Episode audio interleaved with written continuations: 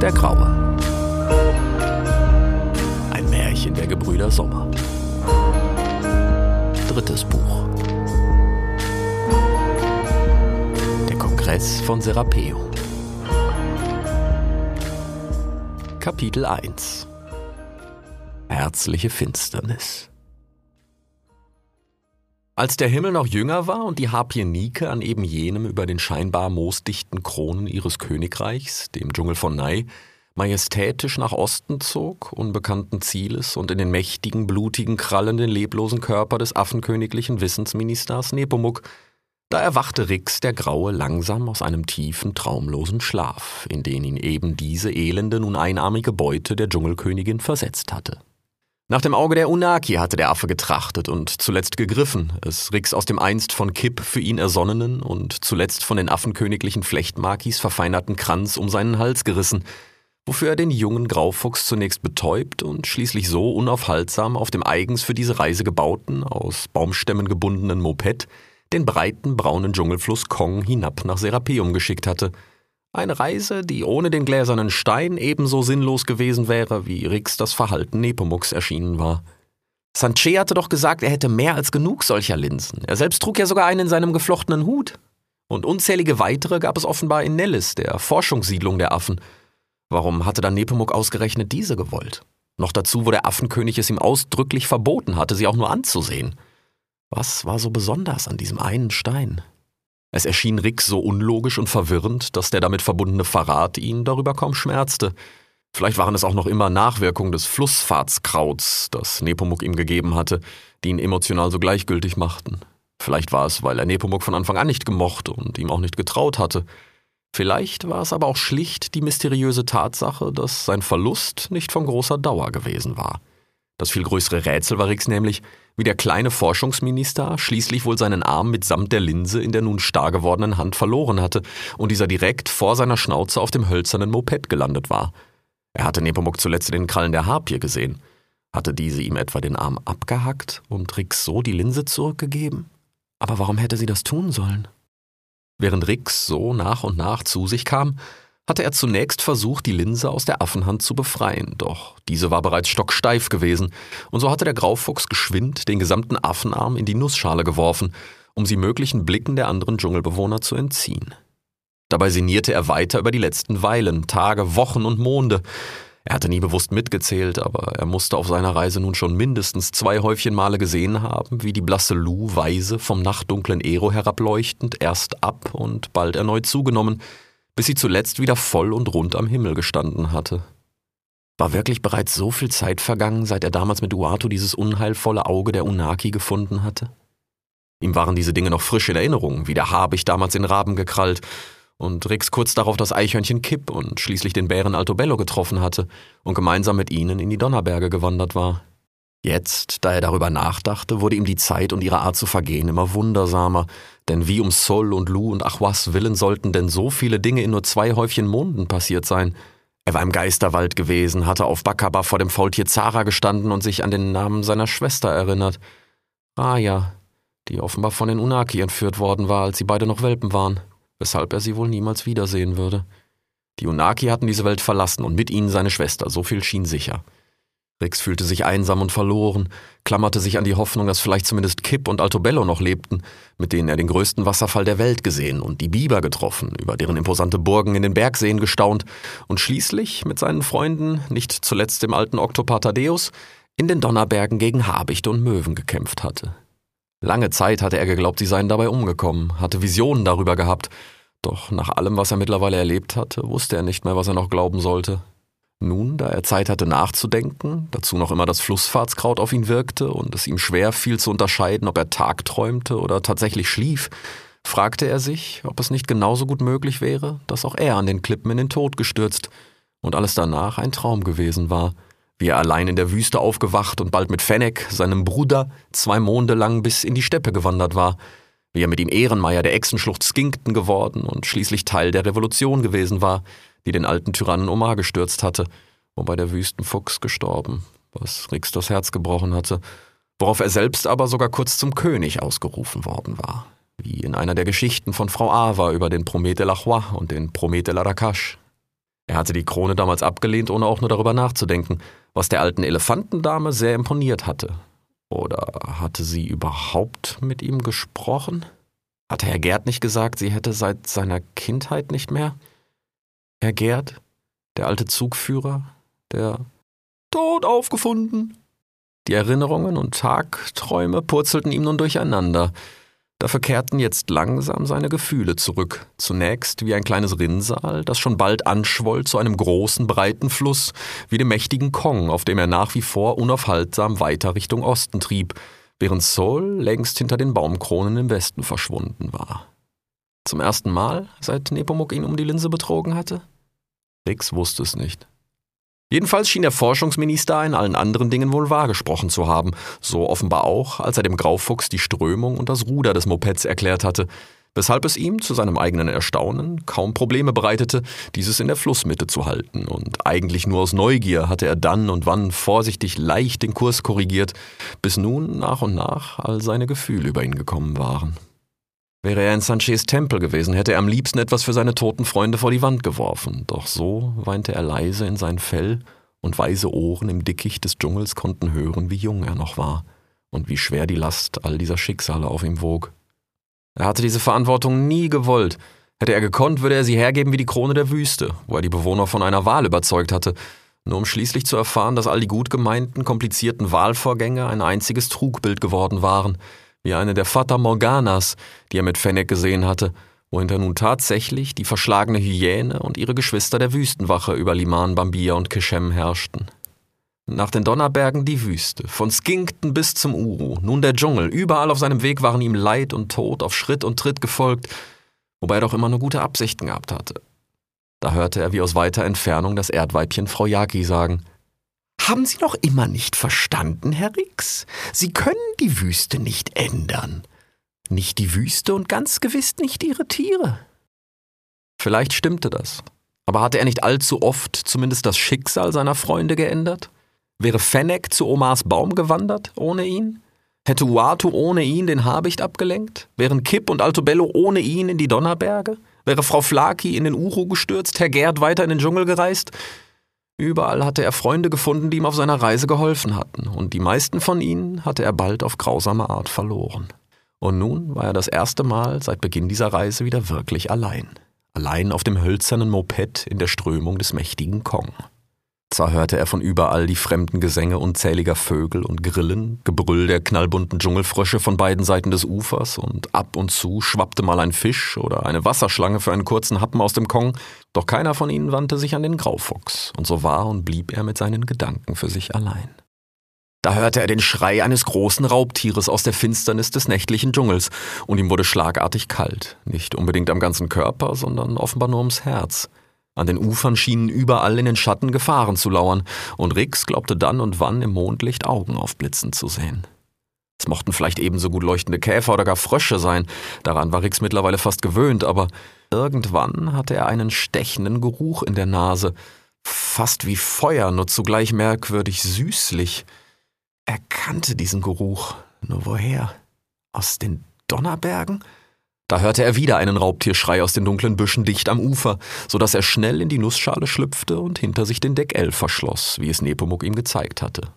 Bald lag er dort im Dunkel wie im dichten Stroh neben dem todesstarren Arm, der noch vor wenigen Weilen, oder waren es bereits Tage, selbst den Deckel verschlossen hatte. Rix musste kurz an die Knochen im Brunnen unter Skinkten denken. Langsam und vorsichtig, glaubte er noch von irgendwo die dreieugige Echse Tuatara zu hören, während er lieblos ein wenig an seinen Vorräten knabberte, bis er endlich wieder einschlief und nix mehr glaubte, dachte oder träumte. Die folgenden Tage und Nächte verliefen ganz ähnlich, so dass es Rix irgendwann schwer fiel abzuschätzen, wie viel Zeit er bereits auf dem Kong verbracht hatte. Es war ihm auch egal.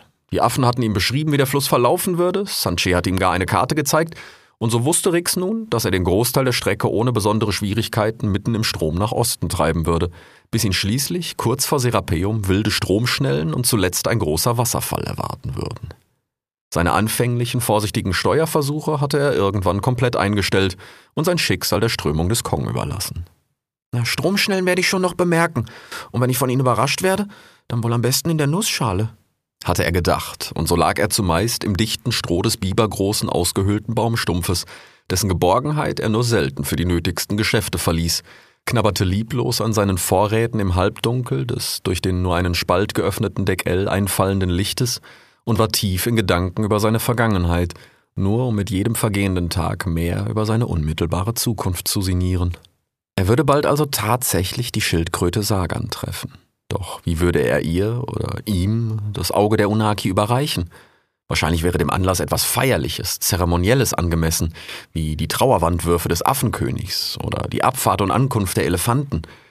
Aber es hatten ihn alle vor den Eulen gewarnt, damals Uatu und zuletzt erst Sanche, welcher sogar gesagt hatte, er täte vielleicht nicht einfach so mit der Ding um den Hals marschiere. Mit der Eule musste gedanklich immer eine Ast weiter schwingen immer. Und wenn Nepomuk so auf die Linse reagierte, wie würden sich wohl die Eulen verhalten? Was sollte er nur tun? Für den Moment bekam er die Linse ja nicht mal aus der toten starren Affenpfote. Sollte er einfach mit diesem Ding zwischen den Zähnen auf Serapeum Rinn marschieren? Das hätte Uatu sicher nicht gewollt.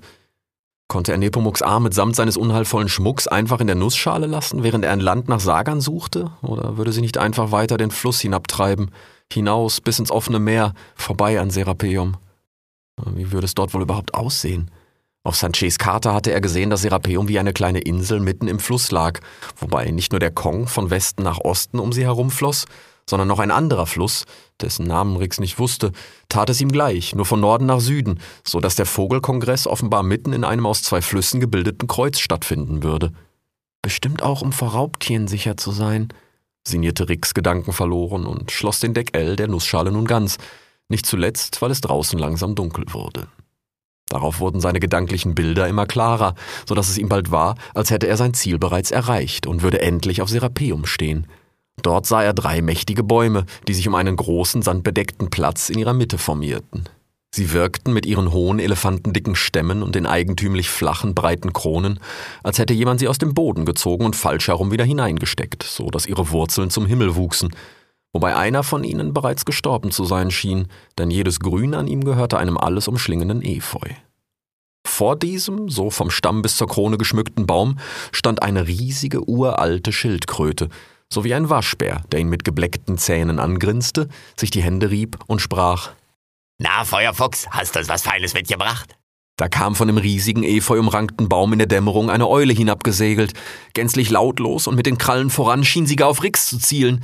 Der Graufuchs vergrub die Schnauze unter seinen Pfoten und rief leise Nein in das Dunkel der Nussschale, die plötzlich einmal wild rumpelte, wovon er schließlich erwachte, worauf er bemerkte, dass sie nun komplett still lag. Er öffnete vorsichtig den Deckel und lugte schüchtern heraus. Das Moped war offenbar auf Grund gelaufen, wobei es lediglich mit der vorderen Kante des rechten Stammes im hier lehmigen Südufer des Kong stecken geblieben war. Wäre er zurück auf Imir gewesen, mit seinen Freunden, hätte Rick sich mit kindlicher Freude über die Aufgabe gefreut, es gemeinsam wieder frei zu hebeln. Aber hier, wo er schon tagsüber kaum die fremden Blätter und Blüten von noch fremderen und tödlichen Spinnen unterscheiden konnte?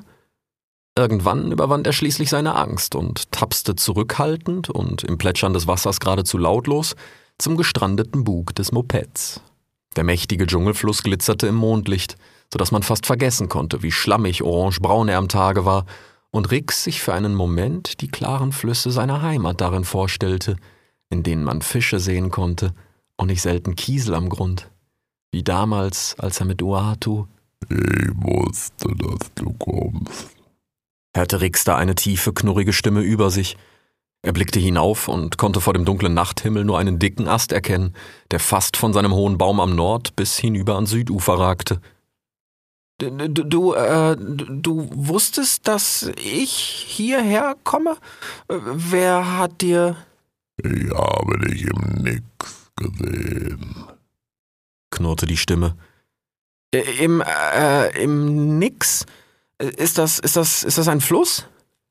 So was ähnliches nur dass ein Fluss für gewöhnlich nicht im Kreis fließt. So wie um Serapeum? Nicht wirklich. Aber ich verstehe, wie du darauf kommst. Du willst doch dorthin einen gefährlichen Schatz überbringen. Mich gehen diese Dinge ja nichts an, aber an meinen Geheimnissen ersticken, als dass ich sie den Eulen herschenke. Du, du weißt, äh, du meinst, wer bist du? Ah, Identitäten, wie weltlich, wie schön. Du bist Rex, ich bin Mo. Identi, was? Woher, was bist du? Ein allwissender Baum? fragte Rix ehrfürchtig und machte sich klein. Dann dämmerte es ihm, und wie die Erinnerung an die Worte der Affen zurückkam, sah er einen mächtigen Schatten, der sich auf dem Ast erhob. Nein, ich bin ein Jaguar. Aber ja, Mo, die Killerkatze. Das Moped hatte ihn sicher an ihr vorbeitragen sollen, doch nun steckte er hier fest und stand direkt unter diesem fast löwengroßen Raubtier, als wäre er ihm gezielt in die Falle getappt. Sollte er weglaufen? Das würde Mo wahrscheinlich wie jedes Raubtier erst recht reizen, den Graufuchs zu jagen. Und wie sollte er ihm entkommen? Der Jaguar war sicher viel schneller und konnte offenbar mindestens ebenso gut klettern wie er. Und selbstredend kannte er sich hier aus, anders als Rix. Wahrscheinlich konnte er dazu noch besser sehen. Immerhin blickte der Fuchs nun in zwei riesige Jaguarpupillen, die im Licht der aufgegangenen Lu leuchteten. Der letzte meiner Art sprach er und ließ sich bald wieder träge nieder auf den Ast, wobei er sich offenbar auf den Rücken legte und nun hinauf in den sternenübersäten Nachthimmel starrte. Und so bedrohlich die Stimme geknurrt haben mochte, so spürte Rix hinter diesen Worten doch eine tiefe, untröstliche Traurigkeit. Kannst du dir vorstellen, wie das ist? Keine Familie, niemals eigene Jungtiere, niemand zum Lieben und geliebt werden. Ewige herzliche Finsternis, bis ich diesen weltlichen Pelz hinter mir lasse. Was nutzt der einsame Platz am Gipfel der Hackordnung ohne jemanden an meiner Seite? Rix dachte nach. Er stand vielleicht nicht an der Spitze der Hackordnung.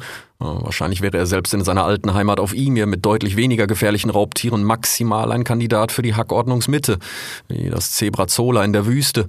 Aber ja, er konnte sich sehr gut vorstellen, wie das ist. Seine Schwester war für immer fort, und es gab zwar Hinweise auf eine Graufuchsfee auf Imir, aber würde diese noch da sein, wenn er heimkam? Falls er jemals heimkommen sollte? Und wer mochte sie sein? Vielleicht gar seine Mutter? Doch irgendwas sagte ihm, dass seine Mutter sicher tot war. Er fühlte es. Rix senkte traurig die Ohren. Ah, lass den Kopf nicht hängen.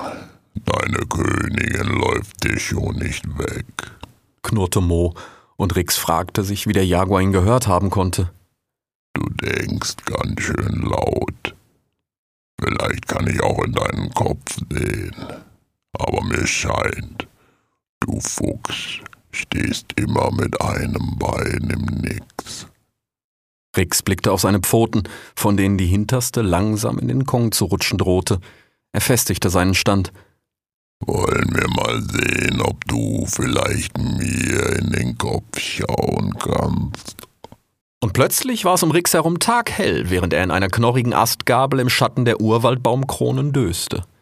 Der Dschungel war außergewöhnlich ruhig, was er sehr genoss, wie kurz zuvor das junge Kapibara, das er gerissen hatte, als tief unter ihm am Ufer des Kong ein Haufen Paviane, ein Clan der Papios, nach Westen marschierte. Sie liefen tatsächlich in einer Reihe, wobei der vorderste und der hinterste sowie zwei weitere Affen einen langen Stock führten. Da hörte er einen Schrei. Plötzlich riefen sie alle durcheinander, panisch und schrill, und er wollte am liebsten seine Ohren in einem Loch vergraben oder gleich hinab ins Wasser springen und so lange die Luft anhalten, bis die Affen vorbeigezogen waren. Er fragte sich, ob es hier noch Gavias gab oder wo wohl Anna gerade ihre fetten Schuppen herumschlängelte und kam zum Schluss, schlicht den Kopf unter seinen großen Jaguartatzen vergraben zu wollen, was deutlich weniger anstrengend sein würde, als in den Kong hinabzuspringen. Da sah er, wie eine der Affenmütter mit ihrem Jungtier drei Bäume weiter fahrig einen von Schlingpflanzen umschlungenen Stamm hinaufhastete, wobei ihr der halbe Clan folgte, während die anderen Papios schimpfend unter seinem Baum mit ihren Stöcken drohten. Nun sah er, wie das verängstigte Jungtier in der allgemeinen Hysterie seinen Halt an der Mutter verlor, aus der Krone des Baumes tief hinabfiel und leblos am Boden liegen blieb. Da versammelten sich die Papios um das tote Jungtier, wobei der Clan greinend trauerte, und alle verfluchten Mo und wünschten ihn zum Xolox, als die bestabten Papios ihre Stöcke zu ihm hinaufwarfen und deren einer ihn hart am Kopfe traf. Plötzlich saß Rix wieder im Dunkel des nächtlichen Dschungels auf seinem Moped am Kongufer unter dem Ast des Jaguars. Dieser kaute nun offenbar auf Blättern und sprach Nicht schlecht. Rix kann schwimmen im Nix. Wahrscheinlich sprichst du auch Spinnisch. Da sollte ich vielleicht was nachlegen. Bist gerade auch auf Pflanze, was? Und Rix sah vor seinem geistigen Auge den Jaguar zwinkern, während er mittlerweile nicht mehr von dem dicken Ast vor dem nächtlichen Dschungelhimmel zu unterscheiden war, nur dass sich ab und an eine der mächtigen Pranken zum Mond hinaufstreckte. Rix kannte diese Position, so hatten die Geparde Ishak und Ilias auf dem Rücken liegend mit den Resten des Rollstrüpps gespielt. Niemals hatte er sie entspannter und harmloser gesehen. Derweil hörte er Mo mit großen Blättern rascheln. Was meinst du? Auf Pflanze? Das, das Flussfahrtskraut? Ricks Kopf schien noch immer vom Treffer der Papios zu schmerzen. Das vom Affen? Nee, nee. Du hast was Härteres drin. Sieh dir mal deinen Halsschmuck an. Ganz zerfranst das Ding. Da, wo das Äffchen dir deinen Schatz rausgerissen hat, hattest du da vielleicht noch Proviant aus der Wüste drin. Hast du den vielleicht kürzlich in deinem dunklen Holzkokon mitgefressen? Äh, du meinst die, die Kaktuswurzel? Ah, Karl. Die lässt sich weit sehen wie die Wüste. Aber was du siehst, kann auch immer eine Fata Morgana sein. Definitiv nichts für Anfänger. Ich kau da lieber mein Jaska. Äh, Karl? Plötzlich stand Rix wieder in der Nussschale, und im nun direkt einfallenden blassen Lichte Lus glaubte er tatsächlich einen winzigen Rest der Kaktuswurzel vor sich zu sehen. Aber wie sollte er sie in dem ganzen Stroh und feinem Geäst von seinen langsam zur Neige gehenden Vorräten überhaupt unterscheiden können? Und wie zum Xolox war er wieder in die Nussschale geraten? Genau. Karl, wie der Karakal. Hörte er da den Jaguar dumpf und fern. Äh, du kennst Karl? Also den, den Karakal? Oh, flüchtig. Die Bonobos leben nicht weit von hier. Und Rix erfuhr, dass der Wüstenluchs Karl wie geplant hier im Amazon beim höchst toleranten Affenstamm der Bonobos mit den zwei Antilopen hatte Hochzeit machen wollen. Doch diese hatten es ihm wiederum nach der langen Reise aus der Steppe zur Bedingung gemacht, dass er zwingend etwas für seine Bildung tue. Sagte er doch ständig Dinge wie Girazifizierung statt Girafizierung oder Schummel statt Dschungel. Und überhaupt wusste er wenig über die Welt, geschweige denn die Wissenschaft, welche die Mutter der Antilopen immer als höchstes Gut der Tierwelt angesehen hatte. Sie hatte lange damit geliebäugelt, selbst in die Forschung zu gehen, aber letztlich feststellen müssen, dass sie diese durch ihre Hufe und Hörner öfter gefährdete, als wirklich voranzubringen, worauf sie sich letztlich für Kinder entschieden hatte, welche nun von ihrem angehenden Gemahl, Karl dem Karakal, verlangten, er möge sich doch bitte in den neuen freien Künsten unterweisen lassen, bevor er erneut um ihrer beider Hufe anhielte. Kann mir denken, wo er jetzt hin will, hörte Rix Mo sagen, ohne länger unterscheiden zu können, ob der Jaguar laut zu ihm sprach oder die Worte direkt in seinem Kopf erklangen. Auch wusste er nicht länger, ob er selbst seine Worte noch aussprach oder Mo ihn ebenfalls lautlos hören konnte, im Nix, wie er es nannte, oder ob sie vielleicht gar spinnisch miteinander sprachen. Es war ihm auch egal geworden, wie auch die Tatsache, dass er offenbar mal wieder unfreiwillig auf Pflanze war. Kahl, der Wüstenkaktus. Er würde es überleben. Langsam und vorsichtig. Für den Moment lauschte Rix einfach den sonoren Worten des trägen Jaguars, wie dem Rauschen des Flusses, während sein Blick nun schon eine ganze Weile in der mondlicht erhellten Nussschale gedankenverloren an der Linse in der Affenpfote hing. Wie sollte er das Auge der Unaki nur daraus befreien? Hast du's schon mal mit Abknabbern probiert? Wenn's mir so wichtig wäre, würde ich wahrscheinlich gleich das ganze Affenärmchen runterwürgen und meine Verdauung den Rest machen lassen. Aber ich, ich kann doch das Auge der Unaki nicht fressen. Solange du es nicht erbeißt, musst du dir keine Sorgen darum machen. Eher um deinen Hinterausgang. Hast du schon mal einen Stein verschluckt? Rix wusste nicht, ob er lachen oder weinen sollte. Ebenso wenig, ob diese Situation, der Jaguar, der Fluss, Nepomuks Arm, irgendwas davon real war. Oder ob er es nur träumte, auf Pflanze war oder ob er nun schlicht endgültig den Verstand verloren hatte. Wieder schien er für einen kurzen Moment das Bewusstsein verloren zu haben, denn plötzlich stand er zurück auf den gebundenen Stämmen des Mopeds, gebeugt über das Auge der Unaki in der Hand des Affen. Wie du willst. Dann machen wir es wie Märchen.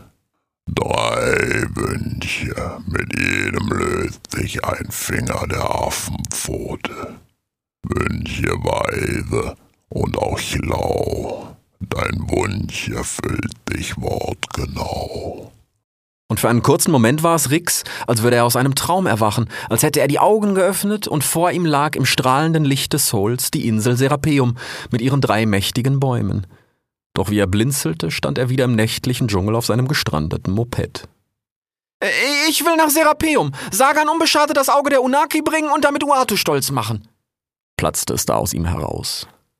Eins, sprach der Jaguar, und Rix, der geradezu schockiert war, dass der folgende Anblick ihn nicht mehr schockieren konnte, sah, wie sich langsam einer der Affenfinger von der Linse hob.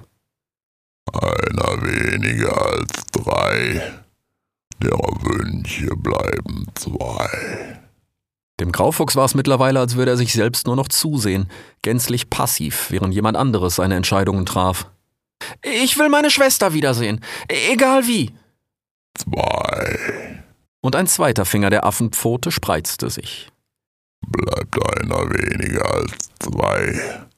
Fast ist der ganze Spuk vorbei. Und, und ich will endlich ein Zuhause. Eine Heimat. Mit Familie und Freunden und Festen und all sowas. Etwas, wofür es sich zu kämpfen lohnt. Drei.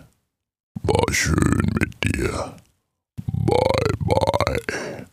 Und wie sich vor Rix der dritte Finger streckte und so schließlich das Auge der Unaki freigab, da bemerkte er, dass er plötzlich am helllichten Tage auf dem nun wieder freien Moped mitten im Kong trieb, kein Jaguar weit und breit zu sehen, und lediglich die geöffnete Affenpfote vor ihm erinnerte an die Begegnung der Nacht. Geschwind schnappte er das Auge der Unaki und warf es in die strohgefüllte Nussschale. Er überlegte kurz, sich selbst hinzuzulegen und es erst wieder aus den Augen zu lassen, wenn die Stromschnellen vor Serapeum nahten. Doch da bemerkte Rix, dass er dringend Wasser lassen musste, weshalb er geschwind den Deckel der Nussschale von außen schloss, um sich flussnah seinen Geschäften zu widmen, worauf er Gedanken verloren gegen die Affenpfote tapste. Diese rollte sogleich über den Rand des Mopeds und fiel platschend in das brauntrübe Wasser des Kong. Frisst du das noch oder kann das weg? erklang eine Stimme aus dem Fluss. W was? Na, den Affenarm hier. Rix blickte hinab.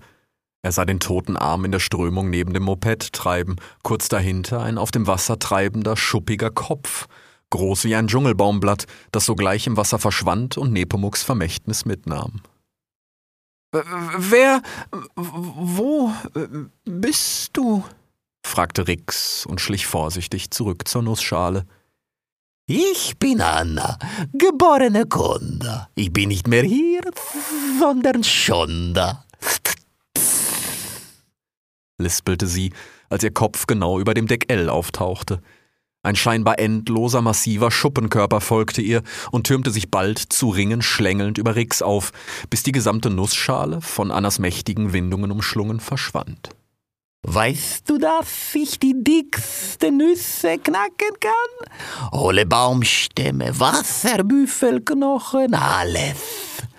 Gibt nichts, was ich nicht knacken kann. Äh, ich, äh. Rix tapste langsam und vorsichtig rückwärts an den Rand des Mopeds. Keine Angst, dir tue ich nichts. Wenn ich deine pelzige Lunte da nur sehe, bekomme ich schon Sodbrennen. Der Graufuchs hielt inne und stellte den Kopf schräg. Nicht dein Humor? Hat ich befürchtet.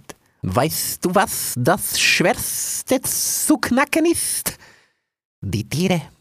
Nicht ihre Knochen, aber ihre aufgesetzten Gesichter. Alle jagen oder flüchten immer so furchtbar ernst durch ihr Leben und keiner erlaubt es, sich zu lachen. Dabei ist das Leben selbst doch so herrlich absurd. Äh, absurd? Absolut. Wie der alte Pelikanwitz. Kennst du den? Fliegen zwei Pelikane nebeneinander am Himmel. Sagt der eine zum anderen, Hilf aber auf mal in die Müppe. Irgendwo am Ufer lachte ein einsamer Makake. Danke, danke. Ich nehme die Lacher, wie sie kommen. Auch die, die im Hals stecken bleiben. Anna rülpste. Da bemerkte Rix eine leichte, lange Beule in ihrem Hals, offenbar Nepomuks Arm, den sie nun immer tiefer in sich hineinwirkte, bis er in ihrem mächtigen, scheinbar endlosen Bauch verschwand. Vielleicht was mit Füchsen? Ich will mein Publikum ja auch abholen. Kennst du den? Ein Esel, eine Füchsin und ein Löwe gehen gemeinsam auf die Jagd. Schnell haben sie reichlich Beute gemacht, sagt der Löwe. Esel, teil die Beute für uns auf. Macht der Esel drei gleich große Haufen, da wird der Löwe stinkesauer und frisst den Esel, wie er da steht. Dann gibt er der Füchsin die gleiche Aufgabe. Die legt alles auf einen großen Haufen für den Löwen und nimmt sich selbst nur ein kleines Kaninchen. Fragt der Löwe erstaunt, wer hat dich so weise teilen gelehrt? Sagt die Füchsin, der Esel. Der ist gut, ne? Hat mir Esopp erzählt. Rix wollte lachen. Allein schon um der unfassbar riesigen Schlange zu geben, was sie wollte. Sie hatte gesagt, sie bekäme von ihm Sodbrennen, aber was, wenn auch das nur einer ihrer schlechten Witze war? So sehr er sich bemühte, war er viel zu verängstigt, um zu lachen. Oh, bist ne richtig harte Nuss, hm?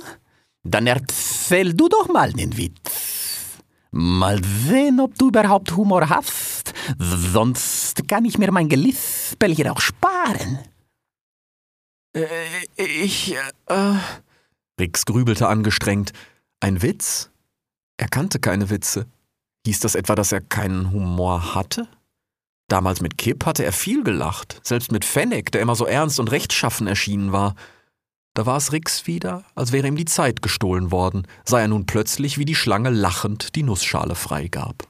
Wuhuhuhuhu, Eremeier von Skinkton. Sehr gut. Na, da muss ich wohl noch eine Weile üben, bis meine Witze so gut sind. Anna lehnte nun mit drei Windungen unter ihrem Kopf am Rand des Mopeds, während ihr hinterer Teil nach und nach zurück in den trüben Fluss schlängelte. Nun denn, der Ehrenmeier, danke für den kleinen Imbiss und den großen Lacher. Vielleicht sollte ich mein Handwerk nochmal überdenken. Äh, Handwerk, weil ich bin ja eine Schlange? Äh, gar nichts. Oh Junge, Junge, hier habe ich wohl wirklich meinen Meister gefunden. Dann gute Reise für dahin und lass dich nicht klauen.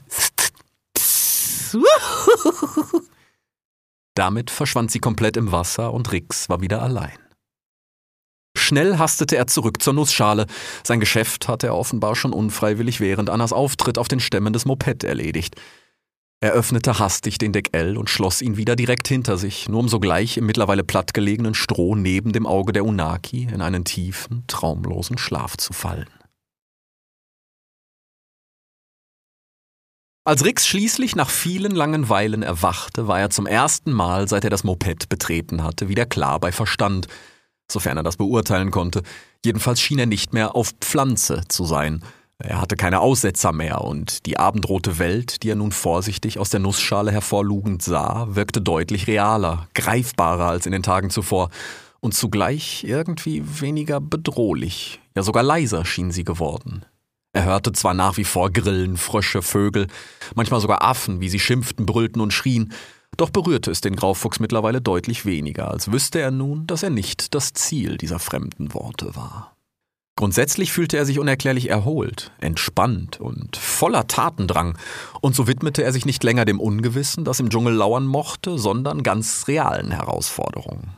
Seine Vorräte gingen langsam zur Neige, und auch wenn er es kaum glauben mochte, schien er bald zwei Wochen auf dem Kong unterwegs zu sein. Gewissheit würde er erst in der Nacht erhalten, wenn er den Mond zu Gesicht bekommen sollte. Noch herrschte jedoch Soll am dunstigen Dschungelhimmel, wenn auch bereits tief aus dem Westen, von wo er die Welt knapp über den Baumkronen schwebend in sein warmes Abendrot tauchte, während alles außerhalb seines Blickes nach und nach in nächtliche Schatten fiel. Jedenfalls erwartete Rix mit den Vorräten keine große Herausforderungen. Zwar hatte er seit der Revolution in der Wüste nicht mehr jagen müssen, aber selbst wenn die Gaben der Affen ihm doch noch ausgehen sollten, wovon er nicht ausging, würde er sicher in der Lage sein, hier einen Fisch zu fangen. Seine Sorge galt vielmehr dem Stroh, das ursprünglich gedacht und dafür ausgemessen war, ihn während des Sturzes den Wasserfall hinab rundherum gegen die schlimmsten Erschütterungen zu schützen. Da es aber mittlerweile spürbar platt gelegen und zudem durch die schwindenden Vorräte zusätzlicher Raum in der Nussschale entstanden war, würde es gerade mal ausreichen, um ihn halb zu bedecken. Mindestens ein eigenes Ausmaß an zusätzlichem Dämmmaterial würde er benötigen, um eine ähnliche Sicherung wie zu Beginn seiner Flussfahrt zu erreichen. Aber woher sollte er es nehmen? Er stand mittlerweile an der Spitze seines aus Stämmen gebundenen Gefährts, dem Bug, wie Nepomuk es genannt hatte, und blickte in den immer dunkler werdenden Dschungel. Sollte er das Ufer ansteuern und Blätter und Gräser pflücken? Da sackte das gesamte Moped für einen kurzen Moment ab, und Rix wäre beinahe in den Kong gestürzt, hätte er sich nicht im letzten Happen gefangen. Konnte es sein? Er lauschte. Ja, das Wasser rauschte jetzt deutlich wilder als zuvor, und wie er nach Osten den Fluss hinabblickte, sah er, wovor ihn die Affen gewarnt hatten. Weißes Wasser, Stromschnellen. Er musste bereits unmittelbar vor dem großen Goktar sein, und weit und breit kein Ufer, das er ansteuern konnte, nur Felsen, die nun auch mehr und mehr mitten im Kong auftauchten. Rix versuchte sie zunächst noch mit dem Pad L zu umsteuern, doch bald schob sich der rechte äußere Stamm, Steuerbord hatte Nepomuk erklärt, über einen der glitschigen Felsen, und das Moped drohte zu kentern, bis es sich für den Moment zwischen zwei Felsen verkeilte.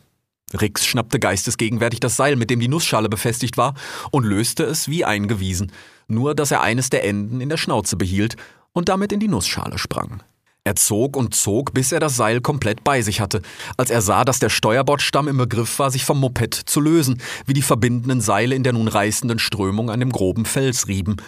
Erst einer, dann zwei, dann drei der verbindenden Knoten platzten auf, und Rix überlegte kurz, die Seilreste als zusätzliches Dämmmaterial zu sammeln als sich der gelöste Stamm endgültig abspaltete wie ein morscher Ast.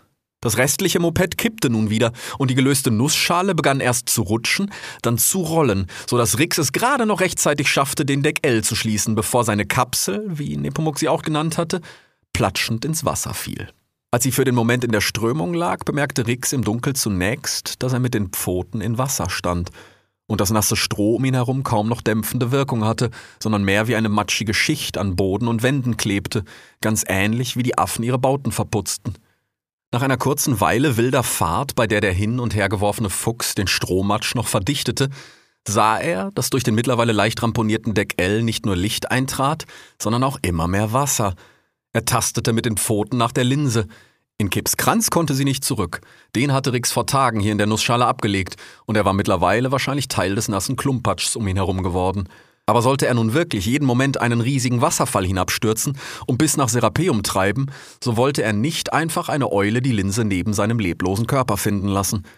Da wurde er erneut durchgeschüttelt und das Auge der Unaki flog direkt vor seiner Schnauze umher, bis die Nussschale sich wieder in der Strömung richtete und die Linse platschend im Wasser vor seinen Pfoten landete. Er musste kurz an Mo und an Anna denken, dann wusste er, was zu tun war. Derweil wurde der Fluss immer lauter und wilder und die nun immer schneller treibende Nussschale prallte zwischen den Felsen und Fluten umher, wie eine fallende Eichel durch die dichtesten Baumkronen des Trüffelhains, bis es plötzlich fast still war und das Auge der Unaki wieder direkt vor seiner Schnauze in der Luft stand, wo es für einen Moment, wie alles Wasser im Inneren der Nussschale und Rix selbst, schwebte. Hoch über ihm flogen der Pelikan Perihel und Asimu die Maus und freuten sich auf ihren anstehenden Feierabend. Asimut lugte wie gewöhnlich mit flatternden Ohren aus Perihils Schnabel hervor und blickte hinab auf den reißenden Wasserfall Gokta. Fast geschafft, Perry. Ah, Ich sehe auch langsam nichts mehr. Äh, Sonst können wir ja auch morgen noch mal eine Runde übers Umland drehen. Sind ja fast einen ganzen Mond zu früh da. Und du bist sicher, dass wir Motang, Rinka und Shanghai nicht machen müssen? Guck, was habt für eine andere Abteilung vermessen? Na gut, wenn du das sagst. Äh, wo landen wir denn dann gleich? Direkt auf Serapeum? Ich dachte direkt im Piripan war's. Dann kann ich dich endlich meinen Eltern vorstellen. Du kannst bestimmt auch bei uns pennen erstmal. Hm, na, das ist sicher freundlich, aber ich weiß nicht, ob das so eine gute Idee ist. Ich will ja niemandem zur Last fallen und, und eigentlich stehen mir bis zum Kongress Kost und Logis auf Serapeum zu. Äh, Wir müssen doch noch reichlich malen und so. Und, und Zugereisten wie mir hat Mides höchstpersönlich eine Unterkunft zugesichert. Ist halt nur die Frage, wo sie gerade ist und ob wir sie heute noch erwischen. Ach, Papa, Pap, du kommst erstmal mit zu uns. Für meine Maus haben die Piripane immer Platz. Und keiner kann so lecker Fische vorpauen wie meine Mama. Äh, ich, äh, ich mach grad Diät. So überflogen die beiden den Ort des in zwei Monden anstehenden Vogelkongresses, und während sie bald am jenseitigen Flussufer im nordöstlich angrenzenden Pelikandorf landeten, strandete am mittlerweile nächtlichen Westufer Serapeums die ramponierte Nussschale. Eine ganze Weile lag sie still, bis schließlich die kläglichen Reste des Deck Ls aufgestoßen wurden und Rix der Graue sich erschöpft aus seiner Kapsel herausschälte. Die Brandung am Kiesstrand umströmte seine Pfoten, auf denen er hier kaum stehen konnte, so dass er ächzend einen Felsvorsprung hinauf zum Inneren der Insel humpelte, wo er bald zwischen dichten Gräsern stand. Er hörte in sich, alles schien zu schmerzen, doch offenbar war nichts gebrochen. Eins, Da erkannte Rix im Mondlicht den Baum, von dem er geträumt hatte. Abra. Gänzlich von Efeu umschlungen stand sie leibhaftig vor ihm, und ihre Krone wirkte, als sei sie ihre Wurzel, und jemand habe den ganzen Baum falsch herum in den Erdboden gesteckt. Da bemerkte er an eben jenem vor, nein, in Abras mächtigem Stamm, ein kleines blasses Licht, wie ein winziger fliegender Mond, dann ein zweites und dann ein drittes. Wie hypnotisiert trat Rix näher, als er im Halbschatten der blassen Lichter einen riesigen Haar wie federlosen Kopf im Inneren des Stammes aufsteigen sah. Ui.